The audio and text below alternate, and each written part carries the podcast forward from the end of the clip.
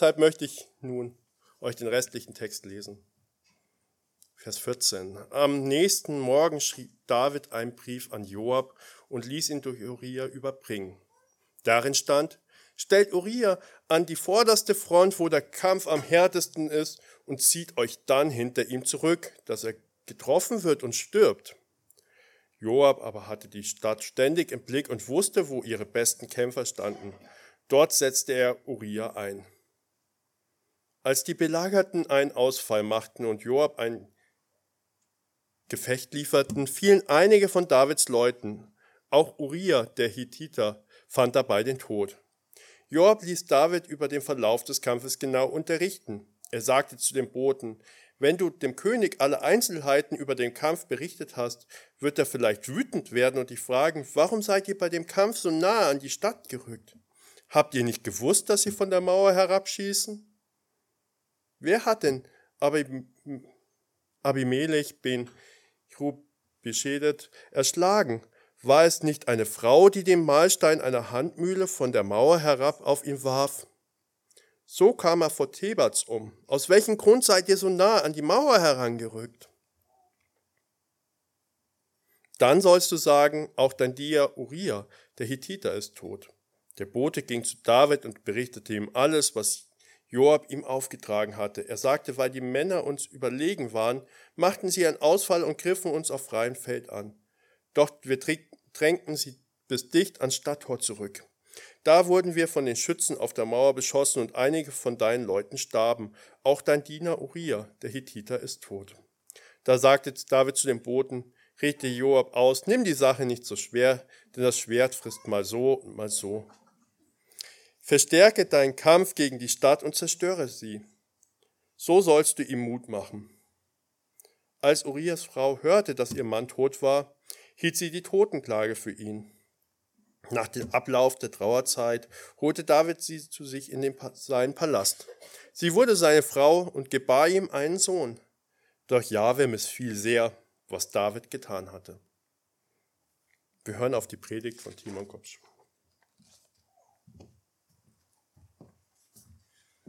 Ja, einen wunderschönen guten Morgen, ihr Lieben.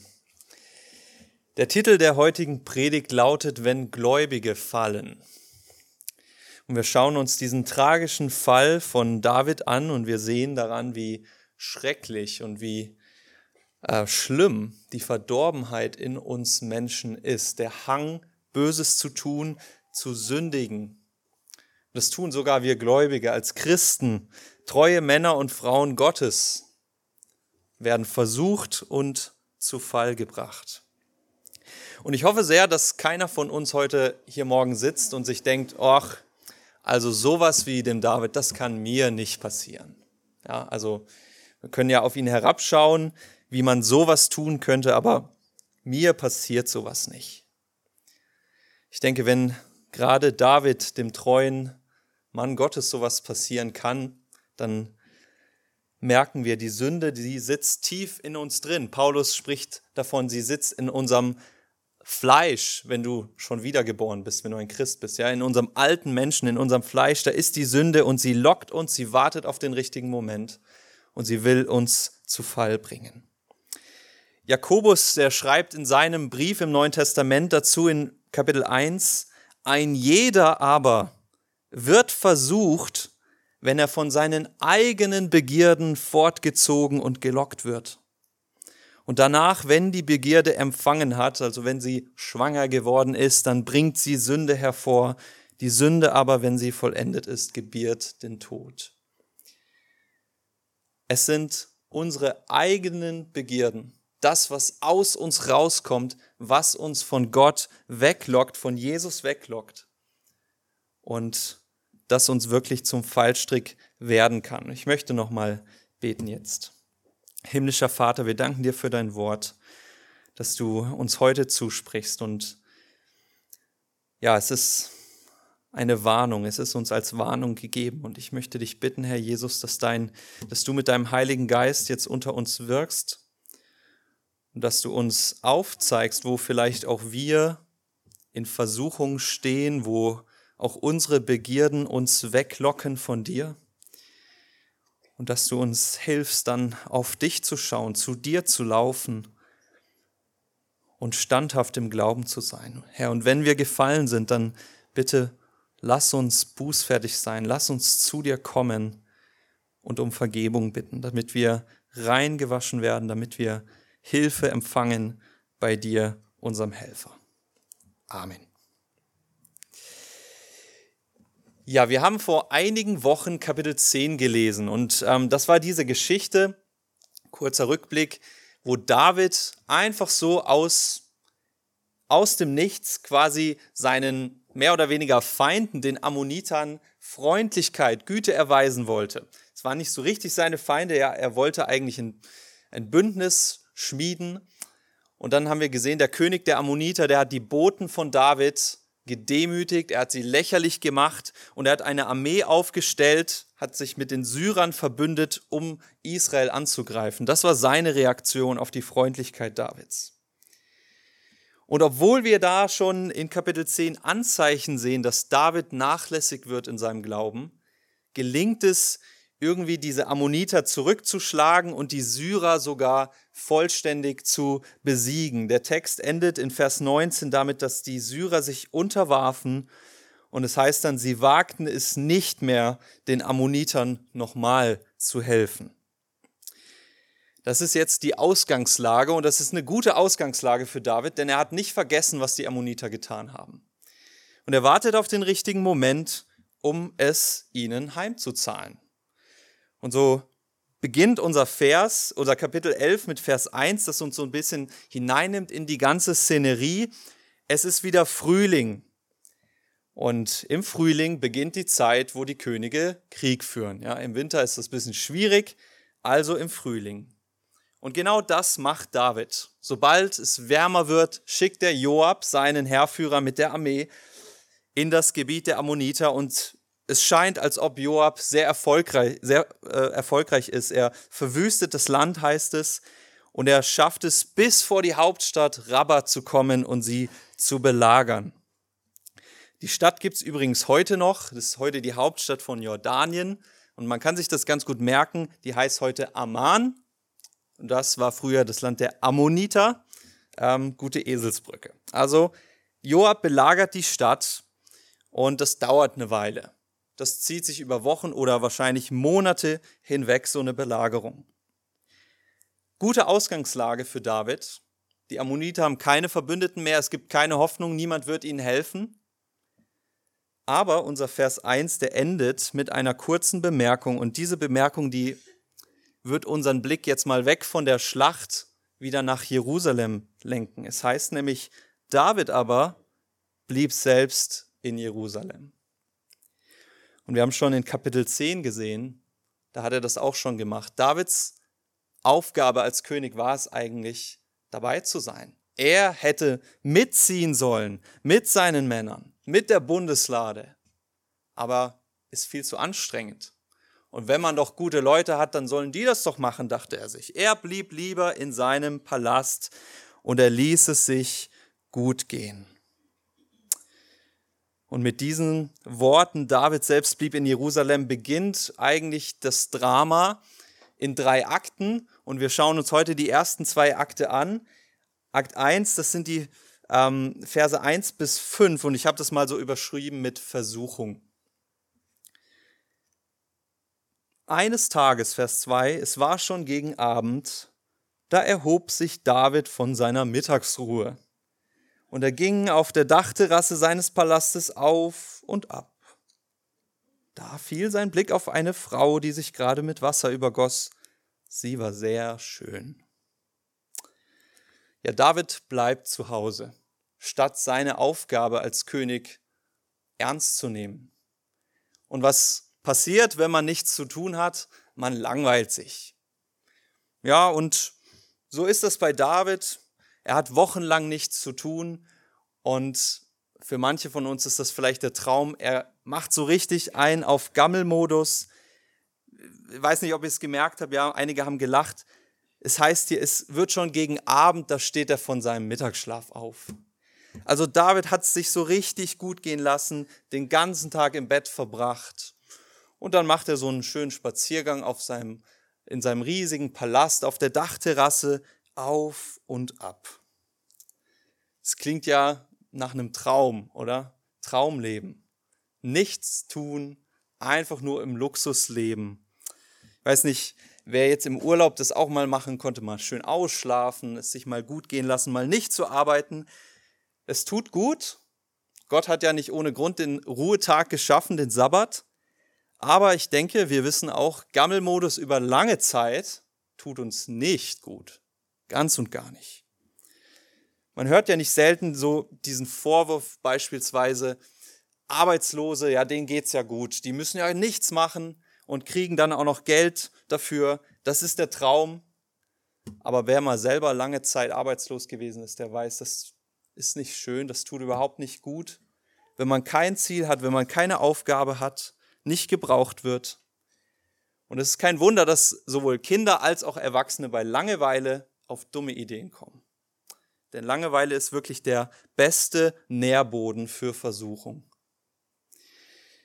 Wisst ihr, was die ersten Worte Gottes waren, als er die Menschen geschaffen hat? Erstes Kapitel der Bibel, also nicht ganz die ersten. Die ersten waren, seid fruchtbar und vermehrt euch, aber dann herrscht über diese Erde.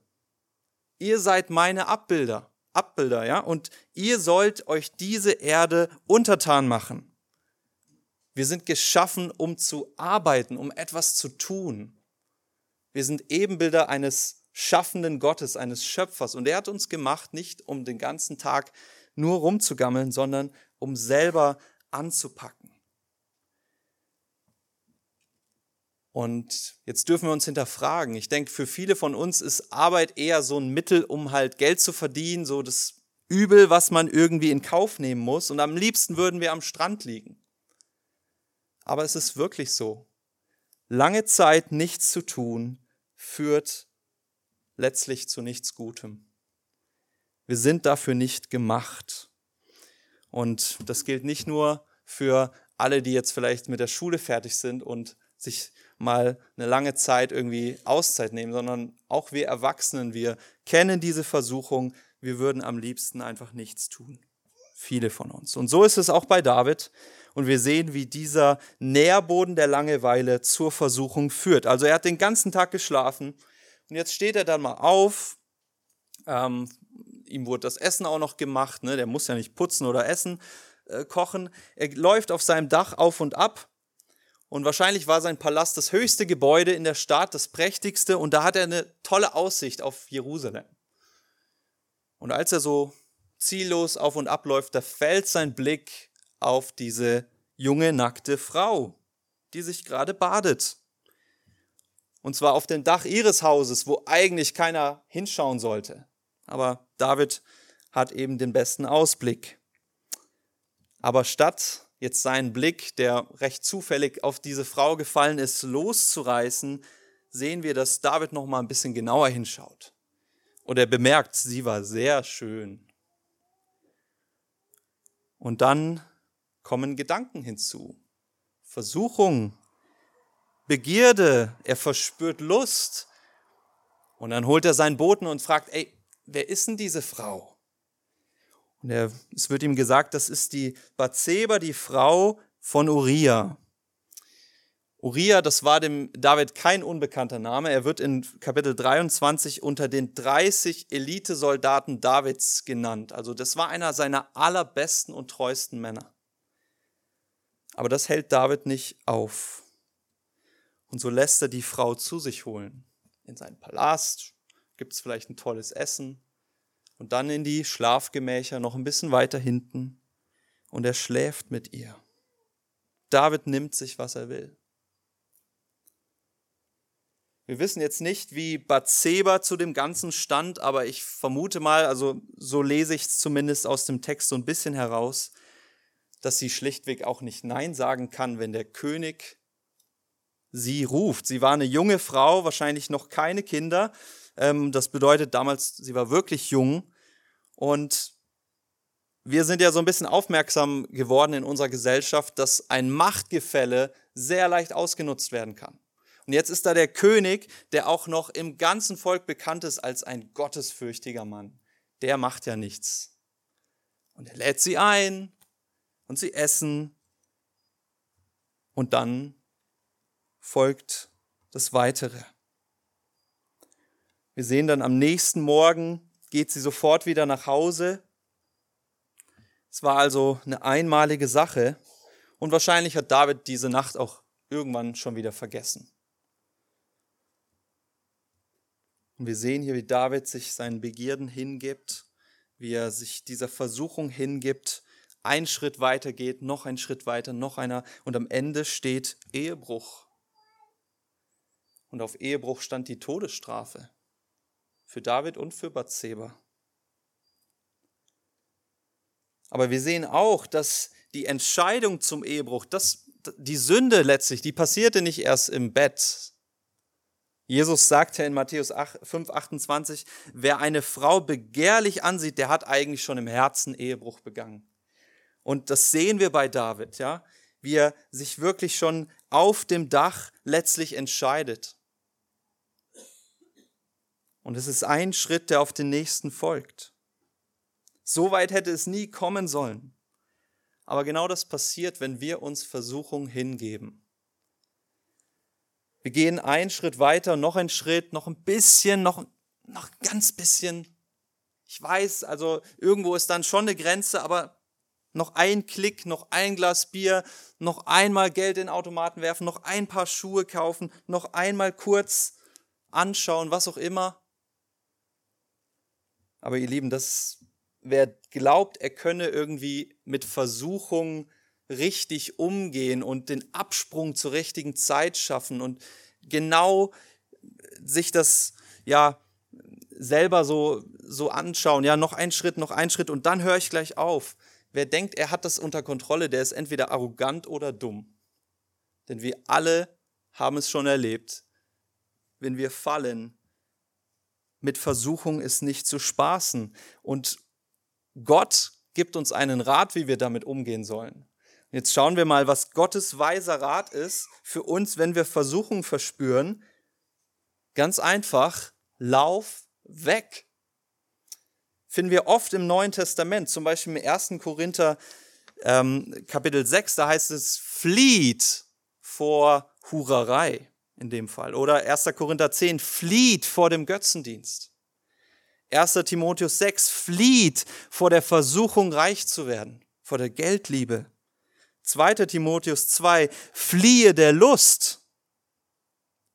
Also Gott sagt, wenn du Versuchungen spürst, aller Art, ja, es geht hier natürlich jetzt um sexuelle Versuchung, aber es geht letztlich, äh, können wir das auf alles übertragen, dann flieh. Deine Begierde, deine, die Versuchung, sie lockt dich weg von Gott und deine Aufgabe ist es, flieh zurück, lauf zurück zu Jesus. Josef ist uns da ein schönes Beispiel, passt sogar inhaltlich. Ja? Vielleicht kennt ihr die Geschichte, Josef war ähm, bei Potiphar, einem Hofbeamten in Ägypten, und die Frau von Potiphar, sie wollte ihn verführen. Und Josef wusste ganz genau, wenn ich jetzt hier bleibe, dann wird es nicht gut ausgehen. Und was macht er? Er läuft wortwörtlich weg. Er flieht aus der Situation. Er entzieht sich. Und er läuft dahin, wo er eben nicht allein mit dieser Frau ist. Um einfach diesen Nährboden wegzunehmen von der Versuchung. Aber wenn wir nicht fliehen, sondern uns diesen Begierden ausliefern, dann haben wir den Köder eigentlich schon geschluckt. Selbst wenn die Angel noch nicht angezogen wurde und den Haken noch nicht, wenn wir den noch nicht spüren. Wir haben den Köder doch dann schon geschluckt. Und das sehen wir bei David. Und wir lernen aus seinem schlechten Vorbild, dass auch Gläubige ihrer Versuchung erliegen und sündigen können. Und ich habe schon gesagt, Langeweile, aber auch Stress oder vielleicht Verletzung sind der perfekte Nährboden, wo Versuchung anfängt, uns zu locken. Und das heißt, wir sollten gerade dann besonders aufmerksam sein, besonders wachsam. Und wir sehen eben auch, das habe ich jetzt auch ein paar Mal gesagt, dass es viele kleine Schritte sind. Der war nicht direkt mit ihr im Bett. Es fing mit dem Blick an und dann ein bisschen längerer Blick und dann ein paar Gedanken dazu. Und eins führte zum nächsten. Und wir sollten nicht warten, bis es zu spät ist, weil dann ist es zu spät. Wenn Versuchung kommt, flieh, denn irgendwann ist sie zu groß und dann wirst du nicht mehr Nein sagen können. Wir sehen hier aber nicht nur, wie Versuchung abläuft und wie David letztlich sündigt, wir sehen auch, dass Sünde immer Konsequenzen hat. Es vergehen hier jetzt einige Wochen, vielleicht Monate, und da erreicht David ein Brief aus dem heiteren Himmel oder eine Nachricht, ich bin schwanger. Vollkatastrophe. Damals gab es ja keine Sofortschwangerschaftstests, also es dauerte eine Zeit lang, bis Bathseba das selber mitbekommen hat. Und dann sagt sie äh, David Bescheid. Und weil jetzt schon einige Zeit vergangen ist, können wir uns vielleicht ein bisschen reinversetzen. Die haben jetzt echt Zeitdruck. Was machen wir denn jetzt? Und es ist ganz klar, von wem das Kind ist. Also Uriah ist ja seit Monaten weg, ihr Mann. Ähm, und es heißt dann sogar noch ganz konkret, in der Nacht, also bevor sie mit David geschlafen hat, hat sie sich von ihrer Monatsblutung gebadet. Ja, also sie war nicht schwanger und sie war fruchtbar. Und dann hat sie mit David geschlafen und danach war sie schwanger. So kann es gehen.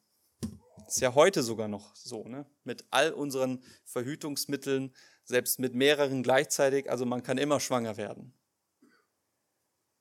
Und da sehen wir vielleicht, dass Gott sich schon was dabei gedacht hat, Sexualität in einen guten Rahmen der Ehe, der Familie zu verorten, wo Kinder geschützt aufwachsen können. Was wird denn jetzt aus dem Kind? Ungewollt? Und es ist ein Problem, ich meine, jetzt der Ehebruch, so, das, das könnte man verschleiern, aber Bathseba kriegt jetzt ein Kind. Das wird jeder mitbekommen. Und wie gesagt, Todesstrafe. Und so merken wir, David, es rattert in seinem Kopf, was kann ich denn jetzt tun? Ich bin der große, das große Vorbild hier, ich bin der König, alle haben große Achtung vor mir. Und meine Familie, was wird die denken? Und so entschließt sich David, alles zu verschleiern. Und damit kommen wir so zum zweiten Akt der Geschichte. Das sind die Verse 6 bis 27, Verschleierung. Also was geschehen ist, ist also schon schlimm genug. Aber David denkt sich, wenn es keiner mitbekommt, dann ist es quasi nicht passiert. Und äh, damit folgt er eine weiteren Lüge. Nämlich der Lüge, die, der auch wir oft folgen, Sünde hätte nur Konsequenzen, wenn das jemand mitbekommt. Wenn es rauskommt. Aber das ist nicht so. Sünde hat immer Konsequenzen. Und die zu verschleiern, die macht es eigentlich noch schlimmer. Das ist nämlich Essenz von Sünde. Sie führt uns weg von Gott und sie macht kaputt. Aber David ignoriert das. Er hat einen sehr klugen Plan, ist tatsächlich nicht so dumm, ähm, wie er alles gerade rücken kann. Er lässt jetzt erstmal Uriah zurückbeordern. Versuch Nummer eins. Also dieser Elitesoldat, der kommt zurück nach Jerusalem unter dem Vorwand, jetzt von ihm zu erfahren, wie läuft's denn eigentlich gerade im Krieg. Und wir stellen uns das vor, es gibt so ein schickes Abendessen und Uriah kommt da rein in den Palast und es gibt so ein bisschen komischen Smalltalk. Uriah, erzähl doch mal und wie ist es denn? Und das muss für den sehr, sehr komisch gewesen sein, denn das war nicht seine Aufgabe. Dafür gab es Dienstboten. Also David wusste ganz genau über den Krieg Bescheid. Er wurde bestimmt sehr regelmäßig ähm, von Joab informiert. Und so muss sich Uriah gedacht haben, was ist denn hier los? Und der ist so freundlich und dann gibt es am Ende noch Geschenke. Ne? Hier, ich schenke dir noch was und Uriah, geh doch mal nach Hause und lass dir die Füße baden. Ähm, Stichwort wörtlich äh, Text auslegen. Ne? Das wir lesen, wir, wir nehmen die Bibel ernst, aber ist nicht immer alles ganz wörtlich zu verstehen. Füße waschen meint hier vielleicht nicht nur Füße waschen. Das wurde dem sicherlich schon im Palast gemacht nach einer langen Reise mit Sandalen. Füße waschen meint natürlich, geh mal zu deiner Frau und verbringt einen schönen Abend. Ich gebe euch noch gutes Essen mit, eine Flasche Wein und dann kommt ihr euch mal näher. Ihr habt euch ja jetzt lange nicht gesehen. Klar, David will, dass sie miteinander schlafen, damit es eine Erklärung für das Kind gibt. Aber Uriah geht nicht nach Hause, sondern er übernachtet bei den anderen Dienern vor dem Palast. Und das bekommt David mit. Er fragt, was soll denn das? Geh doch mal zu deiner Frau, du hast sie lange nicht gesehen und wirklich, du hast es dir verdient, Uriah, du bist echt einer meiner Besten. Und dann antwortet Uriah, schaut mal mit rein in Vers 11. Seine Begründung. Die Lade, also die Bundeslade, letztlich Gott und die Männer von Israel und Juda wohnen in Zelten. Selbst Joab, mein Herr und seine Offiziere übernachten auf offenem Feld. Und da sollte ich in mein Haus gehen, essen und trinken und mit meiner Frau schlafen? So wahr du lebst bei deinem Leben, das werde ich nicht tun.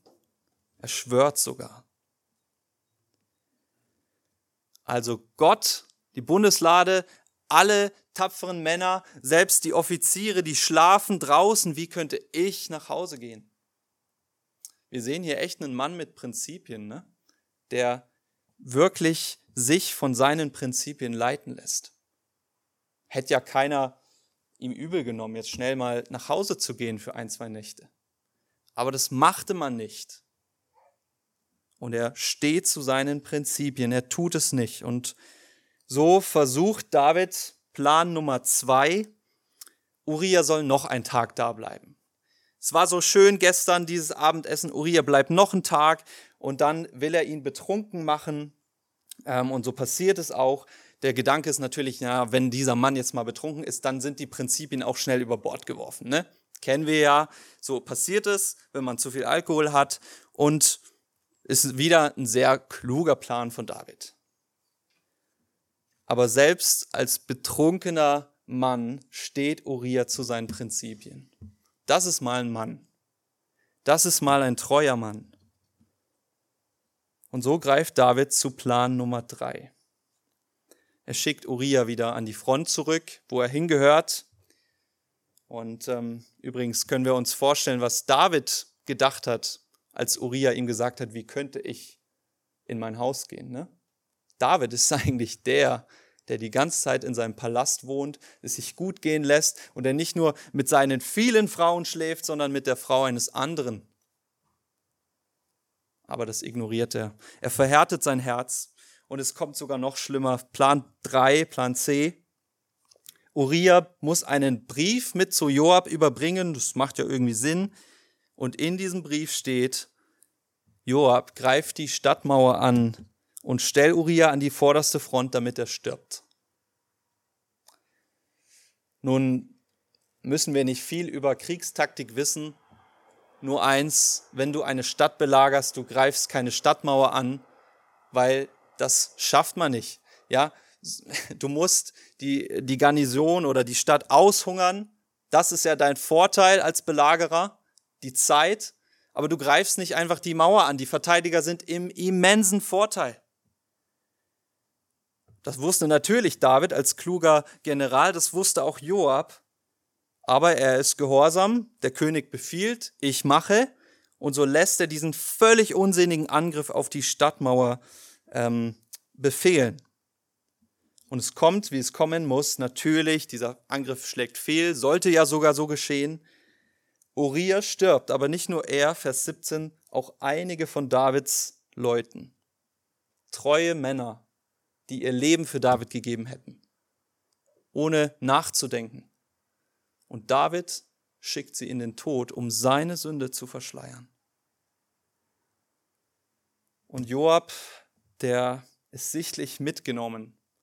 Er berichtet, lässt jetzt einen Boten zu David schicken und die sollen ihm berichten und er weiß ganz genau, wenn die das erzählen, was da passiert ist, David wird sauer werden, weil das macht man nicht. Vielleicht wird das ihn sogar den Job kosten als Oberbefehlshaber. Wie kannst du so einen dummen Angriff befehlen? Und deswegen sagt er dann, wenn er sauer wird, dann sagt ihm, Uriah ist auch tot. Und so passiert's. Sie berichten es, David wird sauer und dann, übrigens, Uriah ist auch gestorben. Und dann lesen wir Vers 25, Davids Reaktion, als er das hört. Ach, nicht so schlimm. Nimm die Sache nicht so schwer. Das Schwert frisst mal so, mal so. Das kann passieren, Joab. Wir sind alles nur Menschen. Naja, man trifft mal eine schlechte Entscheidung. Alles nicht so wild. So tief ist David gefallen. Und am Ende scheint es, David hat seine Tat tatsächlich erfolgreich verschleiert. Uriah ist tot. Ähm, Bathseba hat natürlich eine Trauerzeit und sobald die vorbei ist, lässt er sie schnell zu sich holen und heiraten, kurz bevor man was sieht, also gerade noch mal gut gegangen. Und nicht nur das, er stellt sich wahrscheinlich hier noch als nobler Wohltäter hin, ja? Er heiratet diese arme Witwe, die jetzt ihren Mann verloren hat und die hat noch gar keine Kinder und der große noble König David, er nimmt sich dieser armen Frau auch noch an zeugt mit ihr einen Sohn. Mensch, das ist doch mal ein toller Hecht. Alles nochmal gut gegangen, mal abgesehen davon, dass viele unzählige Männer gestorben sind, mal abgesehen davon, was für ein unfassbar schlechtes Zeugnis David für all die Menschen ist, die das alles mitbekommen haben. Ich weiß nicht, ob es euch aufgefallen ist, in diesem Text, da kommen überall Boten vor. Also David lässt erstmal seine Diener holen. Wer ist denn diese Frau? Und dann lässt er seine Diener diese Frau zu sich holen. Natürlich haben das die Bediensteten mitbekommen, mit wem er da geschlafen hat und wer am nächsten Morgen aus dem Palast gehen musste und wer da beim Essen dabei war. Und auch Joab und David, die schicken sich Briefe hin und her, als ob das niemand mitbekommen hätte. Natürlich. Aber halt nicht die große Öffentlichkeit. Was für ein Zeugnis. Ich denke mal, die meisten dieser Bediensteten, die hatten ein, vorher ein gutes Bild von David. Das ist ein gottesfürchtiger Mann. Das ist eine Gebetserhörung für uns, so einen König zu haben. Und dann sehen sie, wie er da ist, wo es keiner mitbekommt. Was für eine Maske da abfällt. Was für ein Zeugnis David auch für seine Familie gewesen sein muss. Die haben das sicherlich mitbekommen irgendwann. Und wir sehen später, komme ich später darauf zu, dass seine Söhne sich einiges von dem abschauen werden, was David getan hat. Und auch mal ganz davon abgesehen, wie es Bathseba gegangen sein muss, jung verheiratet, ihr Mann wird ermordet und sie muss den Mörder ihres Mannes heiraten, musste vorher mit David schlafen. Hauptsache David geht's gut, Hauptsache sein, seine Maske ist noch an, am Platz, dachte er zumindest. Er hat eine Sache vergessen, eine Person vergessen, die bisher noch überhaupt nicht vorgekommen ist. Und so endet unser Text. Doch Jahwe missfiel sehr, was David getan hatte. Gott hat es gesehen. Auch wenn David es vor dem Volk verschleiern konnte. Gott hat es gesehen. Und ihr lieben, David ist kein Einzelfall, wie er hier handelt. Eigentlich müssen wir sagen, wir Menschen handeln so. Wir sind Egoisten. Wir lassen uns von unseren Begierden locken, zur Sünde verleiten, aller Art. Und wir sind sogar bereit, dass andere davon Schaden nehmen, Hauptsache uns geht's gut.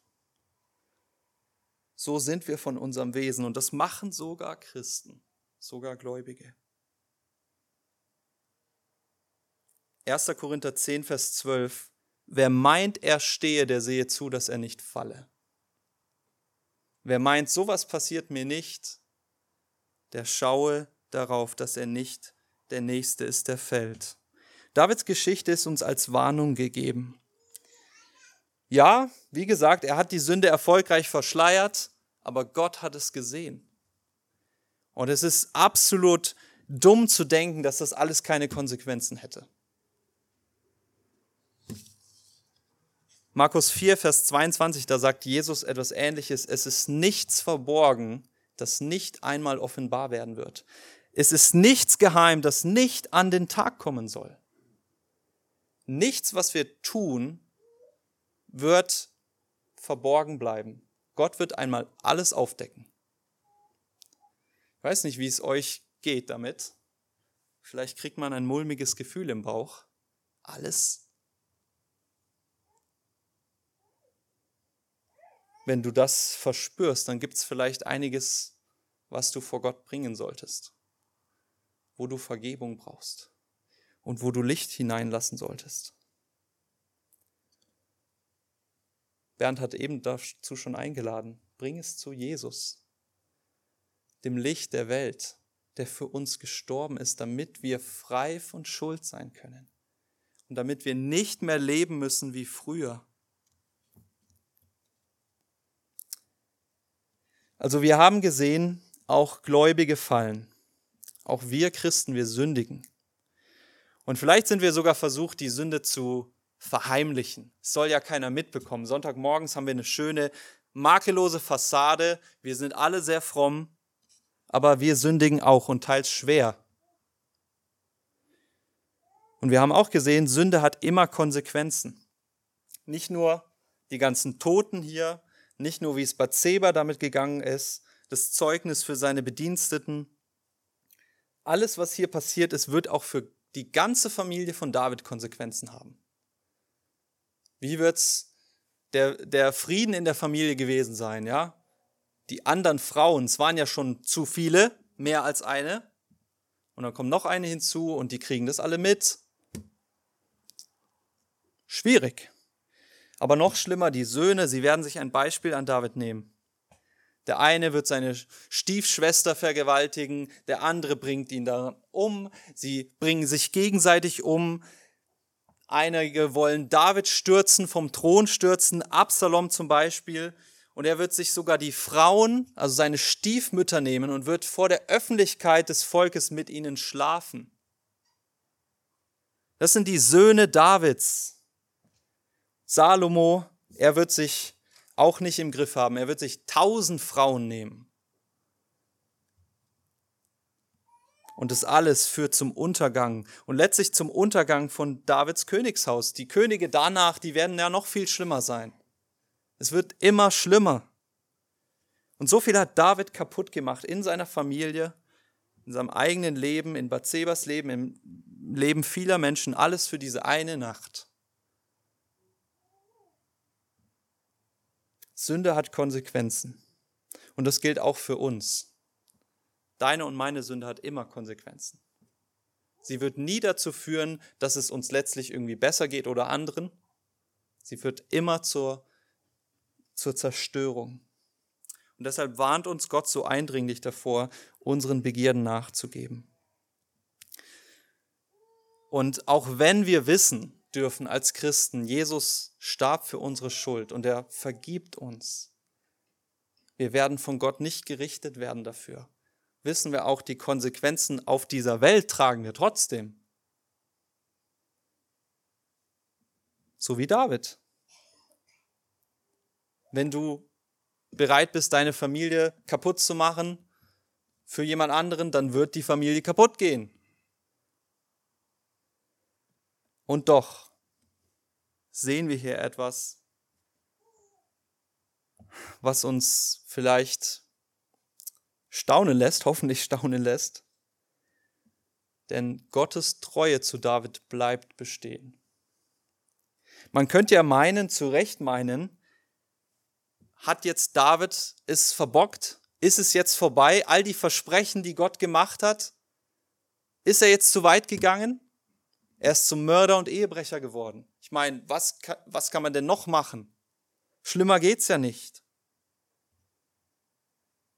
Und wie ist es mit uns? Wie kann es sein, dass Gott uns liebt, trotz allem, was wir getan haben?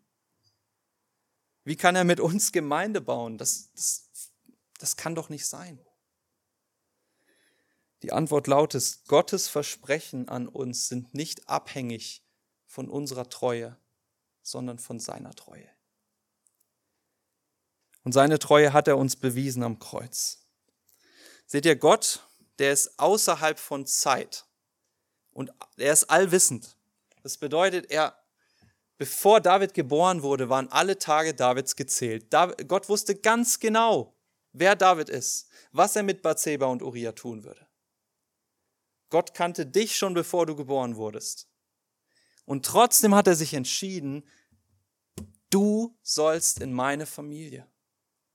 David soll der König von Israel werden. In ihm, in dieser Familie will ich meinen Sohn kommen lassen.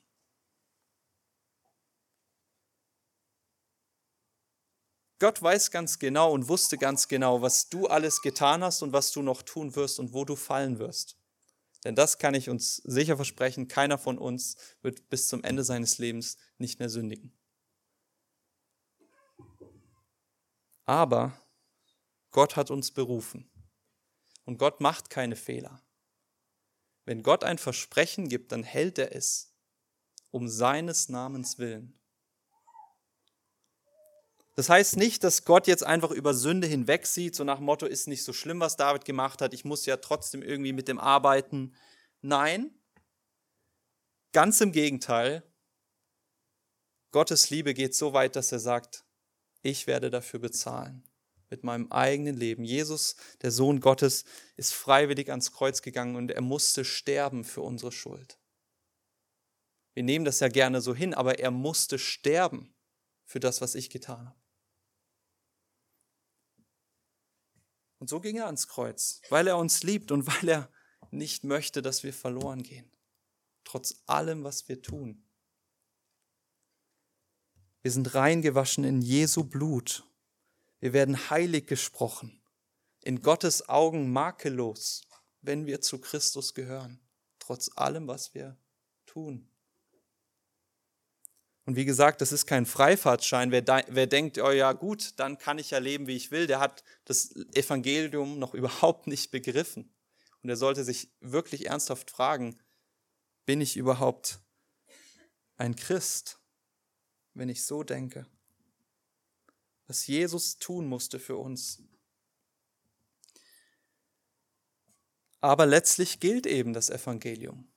Gottes Versprechen an uns, dass er uns zu sich holen will, dass er uns reinigt von aller Schuld, dass wir frei von Schuld sind in Christus, hängt nicht daran, ob wir bis zum Ende unseres Lebens ohne Schuld sind, denn das werden wir alle nicht, sondern es hängt an Gottes Treue und seinem Versprechen, an seiner Liebe. Und als Gläubige können wir fallen, so als Fazit dieser Predigt, aber wir können nicht tiefer fallen als in Gottes Hand. Und das darf uns wirklich staunen lassen.